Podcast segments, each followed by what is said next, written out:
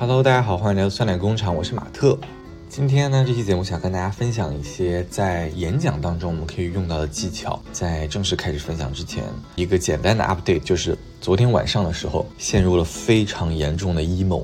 就整个人又变成了一个极度内耗的状态。然后趁着那个阶段呢，我就录了一期播客。结果今天早上一听，我说这这不行啊，这不行，咱们属于一个负能量太多了。其实就是一个又进入了一个自我批判的环节吧，就是我在剖析我自己为什么会陷入内耗，要把它拆开，发现有三个原因，也想说跟大家讲一讲，不知道你身上有没有，或者有的时候会不会你也遇到相似的问题。第一个就是说，有的时候会想非常多的事情，虽然我也是一个行动派，就我想到就会去做，但是呢，我因为。我不知道是不是长期这种三心二意啊？比如说，就是吃东西的时候会看个视频，或者是在看东西的时候手上还会玩着游戏，又或者跟家人打个电话的时候，我我也会在做别的事情。就是反正经常这种三心二意，导致我在做就真正比如说在做工作也好，或者是在学习看书也好，我脑子里其实还是在想其他的事儿的。然后其他的事儿呢，如果一旦有情绪，就会让我做这件事情本身也没有那么快乐了。就比如说，可能之前举例子啊。可能之前对我来说，录播课或者是写这个播客的稿子是一件非常开心的事情，但是因为我脑子里一直有这个事情，所以导致我今天一整天的工作状态，或者是曾经那些能够让我开心的事情，也变得无法开心起来了。然后第二个问题呢，就是说我一直是一个不会把问题归结于别人身上的人，就是我会想说这个事情导致了一个不达预期的效果，或者是说不好的结果。可能别人在这个过程当中扮演了一个很重要的角色，就是有可能是他没做好，或者是他可以在某种程度上做得更好，然后去规避这个问题。但我一旦有这样的想法，我就会马上告诉我自己说，我怎么能够这么想？就是明明这个问题我可以去承担，或者说我也可以做得更好，对吧？苍蝇不叮无缝的蛋，一个巴掌拍不响。或者是说，你说你有做到十全十美吗？你有做到尽善尽美吗？没有。那自然而然，你凭什么，或者说你有什么资格去怪别人？你只能去怪别人，呃，怪自己，你也改变不了他，对吧？我就会马上陷入这样的一个思维定式当中。然后这个想法呢，好像听上去，对吧？旁人听上去会觉得，哎，这个人还还有点那个可怜，或者是说他还有一点就是，呃，为别人好，怎么这么体谅别人这种感觉啊？但是我昨晚上就意识到，其实说呢，这种想法的背后是一种无法磨灭的自大。就是有一种我我在想说，我可以把所有的事情都解决掉，就是世界上所有的事儿都可以靠我自己解决，所以你才不会去怪别人，你才会觉得就是别人在这个当中都扮演一个无足轻轻重的角色，就他做的好坏不会影响这个事情的走向，而你自己百分之百能够掌控这件事情的走向。第三个点就是说我总会担心一些还没有发生的事情。这个往往是因为，可能是我猜这个事情的结果不达我的预期，或者是说我根本不知道这个东西它的结果会是什么样子的时候，我就会很生气。因为我其实一直都是一个，嗯，喜欢做规划的人，但我这个规划也会有一些灵活性，但我享受就是说一个一个把我这个要做的事情给划掉这种感觉。那一旦这个事情我无法控制了，就是我不知道它的结果是怎么样的时候，我就会陷入这这种焦虑当中。我之前有分享过，反正这个情绪又来了。然后最后一点就是，我想要的太多，但是我的时间有限。就比如说我，我最近刚到杭州嘛，我有非常多想要做的事情。我想要去杭州爬山，我想去跟朋友去看最近新上映的电影，然后去打卡一些面包店啊，去认识新的同学，去坚持锻炼身体，去学网球，学画画，坚持看书，巴拉巴拉。就是我有特别特别多这个想做的事情。就我现在买了个小黑板挂在我这个墙上，然后每天会写说，我今天要做什么。明天要做什么，这周要做什么，就会写这些事情。当但我发现啊，就是一旦这个我想要做的事情多到一个阈值之后，我就一件都不想做了。或者就是说，呃，当我发现，就比如昨天，我可能有四件事情是我想做的，我想要早上打扫卫生，然后下午看会儿书，录个播客，写个复盘，就是这是我昨天给我自己定的一些计划。但是呢，突发事件就是当我吃完午饭之后，我整个人就瘫在这儿。看了六个小时的动画片，没错，看了六个小时的动画片，朋友们，所以就导致我后面所有的事情都无法完成。那这样了之后，我就一件都不想做了，然后我就开始懊悔，开始想说，我为什么要花那么多时间在做这个事情？我们我我在这里就不不去聊，就是说这个想法的对错，或者说解决方案啊，我只是就是说单纯讲，当时昨天晚上就发现我陷入深深的就想很多，然后很难受、失眠的四个脑子里主要就在想这四个事儿。也可能是因为工作有一周了嘛，然后工啊工作有一个月了，对我已经来这一个月了，正式入职一周，但是实习加正式可能已经有一个月左右，我就感觉我这一个月没有达到最好的工作状态。当然也也也有很多的原因啊，我也可以给自己找很多的分析一下，到底会会为什么会达到这一步，可能是因为业务很新，对吧？团队也很新啊，然后各种各样的一些原因吧。就是我的工作怎么说呢，在别人眼中，对吧？就是我很认真，所有事情我都在尽量的做到最好，但是我自己内心会有一个感受或者是评价体系，我会觉得这个不是我最好的一个状态。就比如说有之前有一些事情是我做的时候，我我我有很很强的掌控力。就我上周看书看到一句话，他说你有你了解的更多，你的掌控力就更更强。我现在可能就是因为我了解的不够多，就有很多东西跟我之前的体系是完全不一样的。就是无论是说思维方式还是说工作流程，都跟我之前所有的经历都不太一样。这个非常非常新新的一个新奇，或者是说嗯个性化的一个组吧。那这样的结果就是我的掌控力是非常弱的。所以即使说每件事情我都做到我认为的最好，但是。依旧我没有那种清晰的脉络和掌控感，然后对于我这样就是爱做规划的人来说，当我陷入到这个情况当中，我就会有一种焦躁不安的情绪吧。下周也准备去跟老板和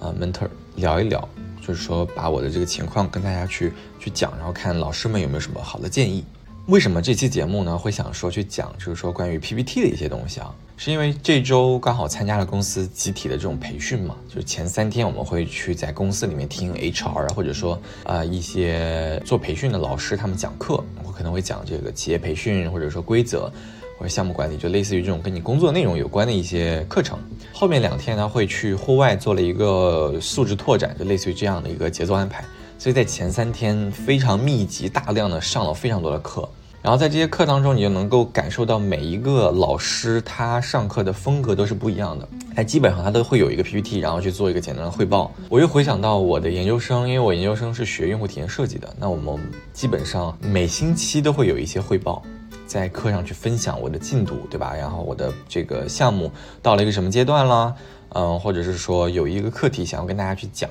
那基本上每周都会做这样的一些分享的事情。然后我自己呢，又是一个很喜欢说话的人。之前在学生时代的时候，也会积极争取一些上台讲话呀，或者说去分享的一些机会。所以综上所述吧，我就我就能够看到大家在无论是学生时代，还是说在职场当中，再去做一些汇报的时候，多多少少你会明显的感受到，为什么有一些人我就更愿意去听，有一些人我好像听着听着就觉得嗯听不下去了，或者说很很无聊、很冗长。的这个状态，特别是当这个 HR 他们的课安排的很密集的时候，你就能明显感觉到，比如说 A 讲师他讲的很好，引人入胜；B 讲师大家都开始玩手机，就类似于这种。我自己呢，有点属于王王婆卖瓜了，但但我确实会觉得我曾经的一些演讲还是不错的，能够这个站在台台上，至少我不怯场，而且我个人觉得就是说发挥的还不错，所以想说把我个人的一些经验。分享给大家。那主要其实我们说做一个 PPT，在做汇报的时候就分成两个阶段嘛。一个其实就是准备阶段，就是你自己在没上台前的所有的阶段就要准备阶段，对吧？你要做 PPT，你要练习。剩下的就是你在台上，有的时候你可能包括我需要去挑选一个顺序，以及我在讲的过程当中怎么去互动，我在讲的过程当中需要注意些什么。那这个就是我今天想要跟大家去讨论和分享的一些内容。首先就回到我们的准备阶段，那。一开始要做这个 PPT，我始终是这样认为和理解的，就是 PPT 它永远是一个加分项，它不应该是一个必须项。就即使说老板告诉你说你你需要做一个 PPT，但是你也要这么去想，就是说你的这一场汇报或者说你的这一次分享当中 PPT 的这个角色，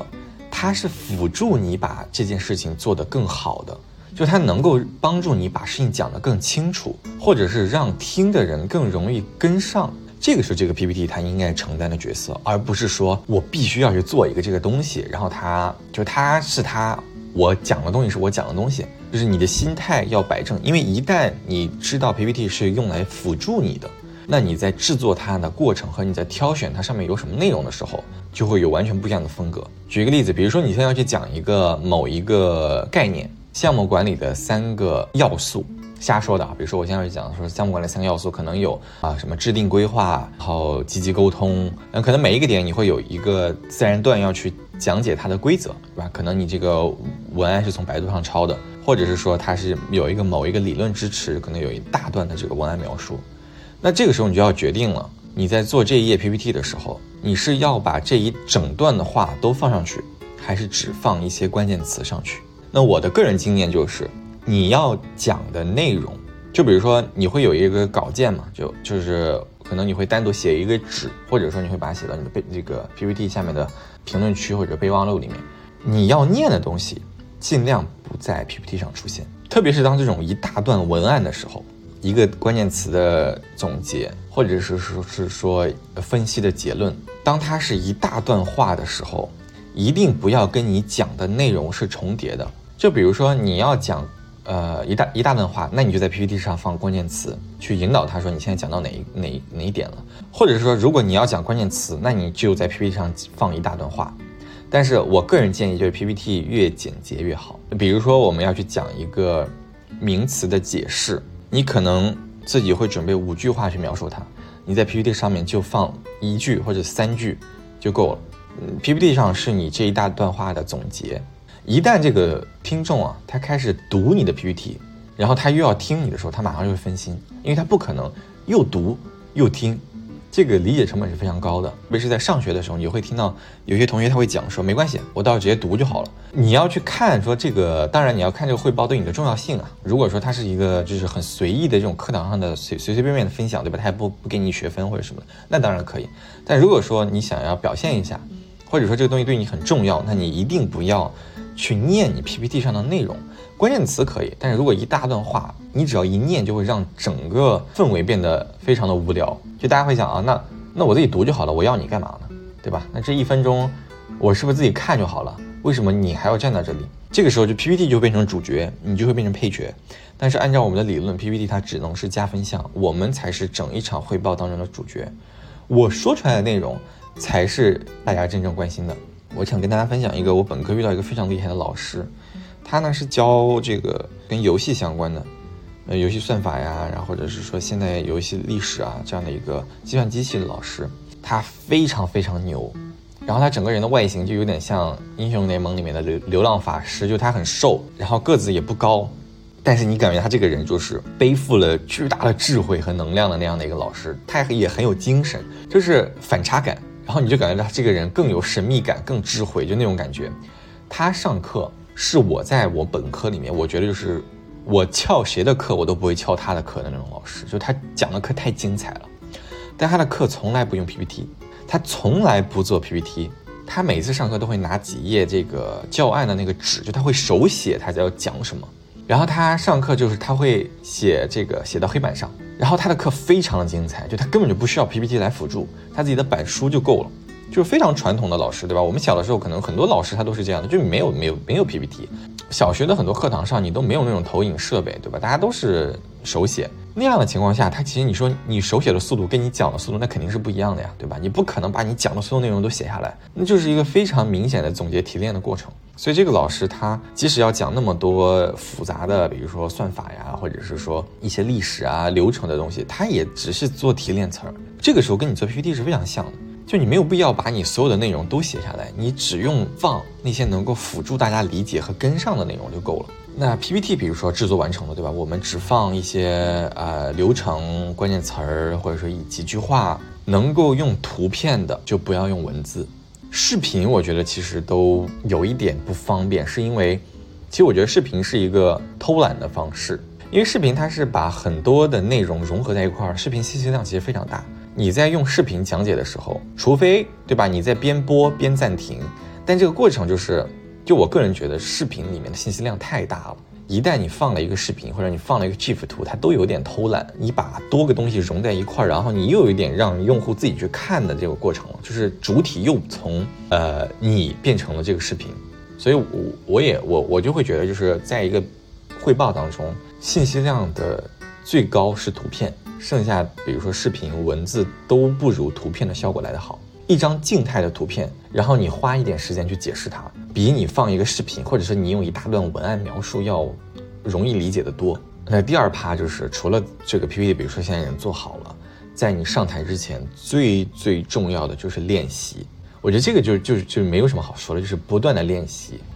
对我基本上每一次学生时代的汇报，我都会从前一天晚上开始排练，啊，先照着稿子跟着 PPT 读，一遍一遍读，读到我觉得我不需要稿子，我可以看着 PPT 就直接把我要说的事情都读下来。然后呢，再到会到一个镜子面前去排练，我要看我的肢体动作，我要看我的表情，然后我会开始计时，我有没有在这个有效的时间内把我想说的事情都说出来？我的肢体动作是不是太多了？我的表情，大家会不会看了难受？或者说我的表情是不是面带微笑的？我能不能很有自信的看着我自己把这段话给说出来？包括在去上学的路上，我会在公交车上，我会在这个走进教室的这个路上，我都会不断的在嘴里去排练我的这个稿子，直到它也不能说它达到完美吧，就至少每一次上台之前，我都会把我的稿子读十遍以上，这样我才能够保证我在上台的时候，即使说现在 PPT 它突然黑屏了，我也能够很流利的把我后面的事情说完。我觉得这个是非常非常重要的。就如果说这个汇报对你来说很重要，那非常简单的一点就是排练，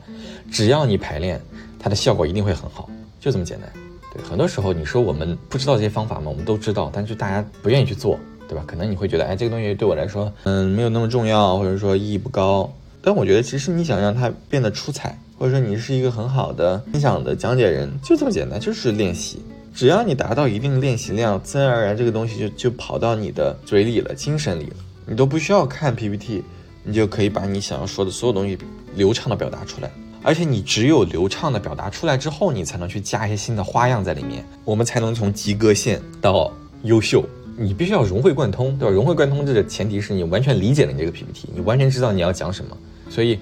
能够背下来就不要去读，这就是你练习的一个终极结果，就是你能够把你的稿子背下来。特别是跟客户汇报的时候，或者是说在去做你的方案总结汇报的时候，这个时候如果你一读，就会显得你整个人不自信，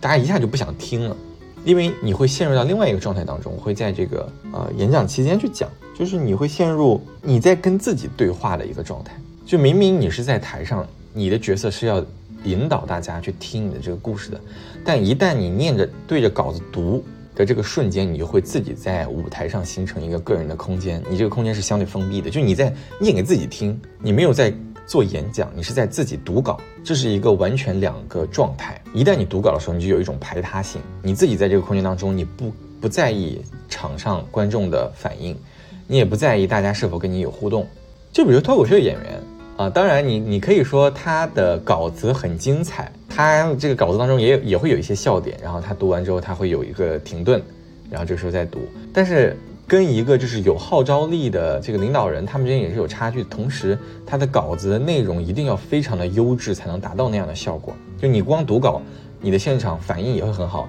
那的前提就是你的稿子质量一定要非常高。但是你说我们所有人能保证吗？其实不一定，对吧？而且有的时候我们的肢体表达，或者说这个眼神接触，它是能够帮我们在整场表现当中加分的。当我们的稿子没有那么好的时候，我们需要就就不要读稿了，你能背就就背下来。苦口婆心说了这么多，就是能背就不要读。好，另外一个非常大的一个重头戏，就是在演讲期间的一些技巧。比如说我们现在要准备上台了，那可能我们会有几率去选说要在哪一个位子上台，对吧？可能是抽签，可能是呃主动去跟主持人报，或者是怎么样。如果说你有选择，最好的位子，那当然是第一个，或者是最后一个。这两个。什么时候最好？我觉得要看情况，但是这两个位置通常来说，在每场汇报当中是比较吃香的。比如说第一个的话，你会有一些就是大家精神状态是最好，所有人他会呃听得最认真，这个是第一。然后第二呢，就是大家会觉得你是第一个上台的，所以没有参照标准。如果你没有准备的很好，但是因为我不知道其他组准备怎么样，我有可能还会给你打一个不错的分数。但它就是一把双刃剑。就是因为你不知道其他组怎么样，有可能你们组做的非常好，但我也给你打了一个较低的分，或者说你们组非常差，我也给你打了一个较低的分。但是第一组能够保证观众是 follow 你的，对，这个是第一组的好处和劣处。最后一组组的好处和劣处就是最后一组你有比较多的准备时间，你充分的了解你的对手。或者说其他的演讲者，他们是一个什么样的状态？你可以马上去调整你的风格。比如说，你会发现观众他喜欢什么样的风格，或者说你会发现你的稿子当中有什么样的不足。比如说，你临时加一页 PPT，或者说你临时改一些词儿都是可以的。你可以根据前几个人的反馈，马上去调整你的状态和你的内容。但是呢，呃，同时呢，这个你是最后一个嘛，大家会想说，哎呀，终于要结束了。这个时候大家的注意力也会稍微的抬起来一些。但不好的地方就在于，如果你内容不好，实在不好，对吧？前几个人都很强，那可能没办法。或者是说，大家你已经你们的因因为前几个人已经严重超时了，导致你这个也也是在结束之后，大家其实已经非常没有耐心的坐在那儿，那那个时候其实也是不好的一个效果。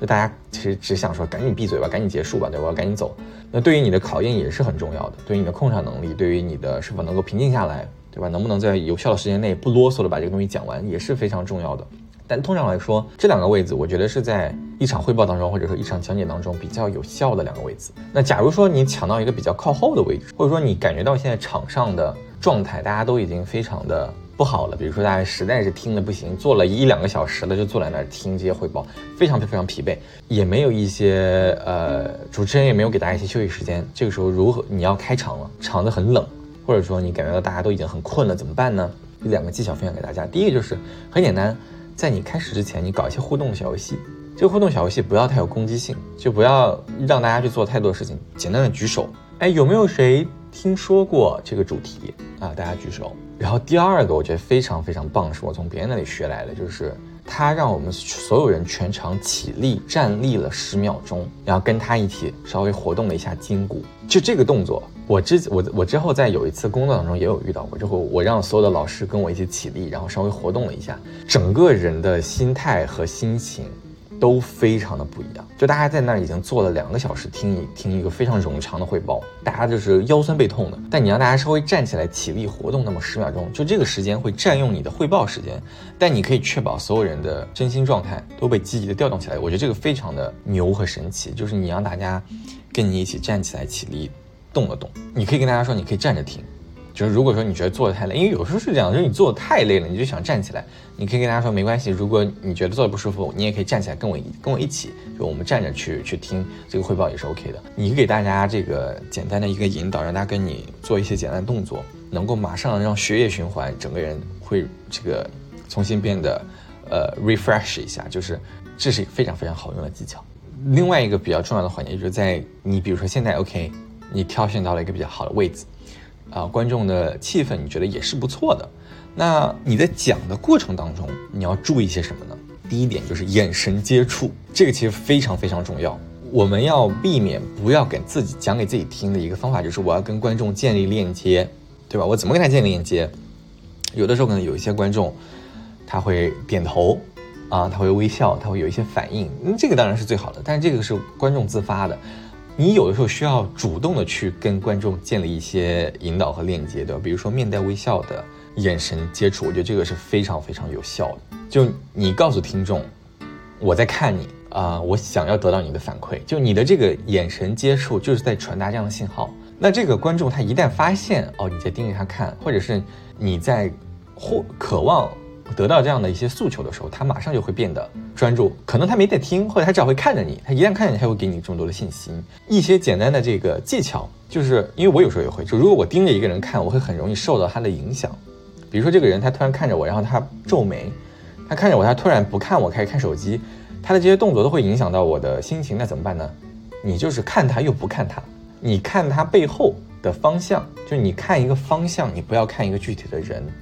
你看这个人的头发，你不要看他的表情。我觉得这个就是一些小的技巧了。你让他觉得你在看他，其实你没在看他，你就在看一个方向，或者是说你把眼镜摘掉。这个是我曾经在一场汇报当中用的一个用的一个这个技巧，因为我知道这场汇报当中我是不会有举手提问的环节的，就我只会讲我自己的事情，所以我我不在意现场观众做出一些反应，比如他举手、他皱眉，我把我的眼镜摘掉，然后我有一点点近视嘛，所以我根本就看不清这些人的表情是什么，但是我会环顾四周。那这个时候，这些人在我面前都是大萝卜，就是因为我根本看不清，他们所有人都融在一块儿了。但是因为我很有这个节奏的，我看看这儿，看看那儿，扫射目光，所以大家会以为我在看他们，其实根本就没有。嗯，面带微笑的眼神接触是非常非常重要的。如果你不敢看别人，那你就像我说的，看一个方向，或者说看这个人的头发就够了，看他的头顶就够了。另外一个方向方法其实很简单，就是你找一个坐在中间的好朋友。就你跟一个同学商量好，你让他坐在那儿，然后你就跟他互动就好了。你让他时刻听你讲话，然后你只盯着他看也可以。然后第二点就是切记不要讲给自己听，就是你会发现有些人啊，他讲讲讲了讲，就他只是在跟自己说话，他的目标就是他自己要把这个 PPT 讲完，他根本就不在意现场观众有没有跟上，有没有听懂。比如说讲讲开始变得非常的快。他讲讲着，这个全场观众已经开始玩手机了，他依旧还得去讲一些无聊的笑话，或者他依旧还得讲一些很枯燥的东西，他没有把握住现场观众的走向。那我统统称这类行为就是在讲给自己听。一旦你讲给自己听的时候，就是一个非常排他的行为。线下的观众根本就大家会觉得哦，那你这不是在自自己作秀嘛，自己表演嘛，自嗨嘛？啊，可能那个演讲者他沉浸在自己的世界当中了，或者是他完全不 care 现场观众怎么想，我只想。呃，潦草应事儿，对吧？我想赶紧把这个东西完成，那当然另说。但大部分情况下，如果你想要观众跟上，那你需要时刻去关注观众的状态，切记不要讲给自己听，就你不要全程自己念稿子，盯着你的屏幕，然后完全，比如说你说话也不留气口，你的话所以就不不不不一直在念，你也不不停下来去看观众的反应，对吧？你也不停顿，没有任何互动，那同所有这种都要讲给自己听。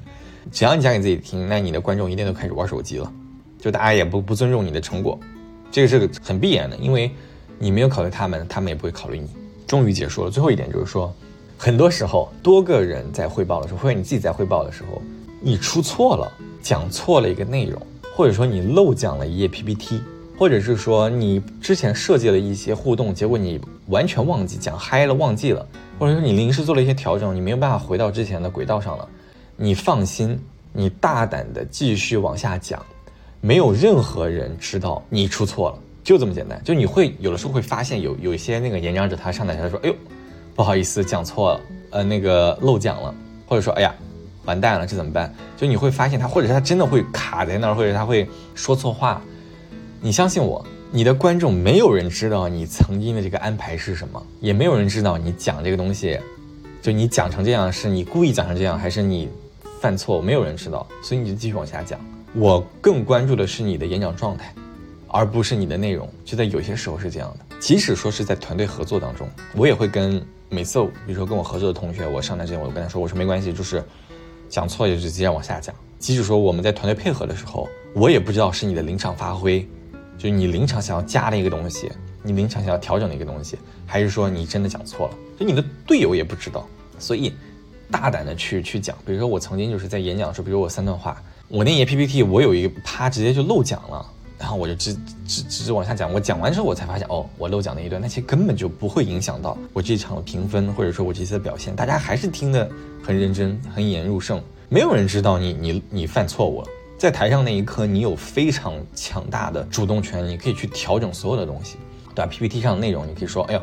这个东西我们先短短暂跳过，或者说这个东西你没有改，都无所谓。这些东西都都无所谓，因为观众他不不 care，或者他也不知道你有操纵历史去改写历史的这个权利，